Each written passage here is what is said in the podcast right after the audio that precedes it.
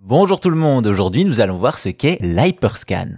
Souvenez-vous, en 2005 commençait la septième génération de consoles avec la Xbox 360, la PlayStation 3 et la Wii. Et c'est au beau milieu de cette guerre que Mattel a sorti une console passée inaperçue.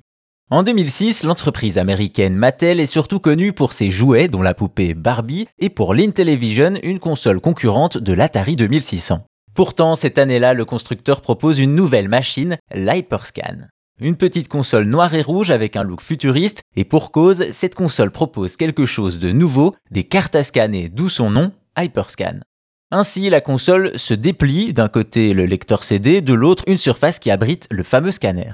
Chaque jeu est vendu avec 6 premières cartes et la console est accompagnée de X-Men, un jeu de combat en 2D.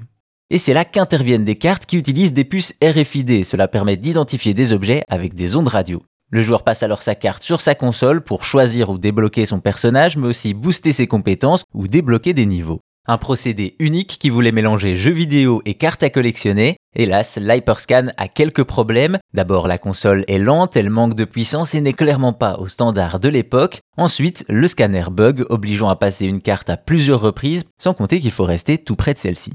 Mais ce n'est pas tout, on arrive à l'autre gros souci, le prix. Certes, la console est vendue à environ 70 dollars et les jeux à 20, mais les cartes font monter le prix si on les veut toutes. Un jeu, c'est le CD et 6 cartes de base, mais il y en a d'autres à récupérer dans des boosters à 10 dollars. Ainsi, pour avoir toutes les cartes d'un titre, on arrive vite à plus de 100 dollars par jeu.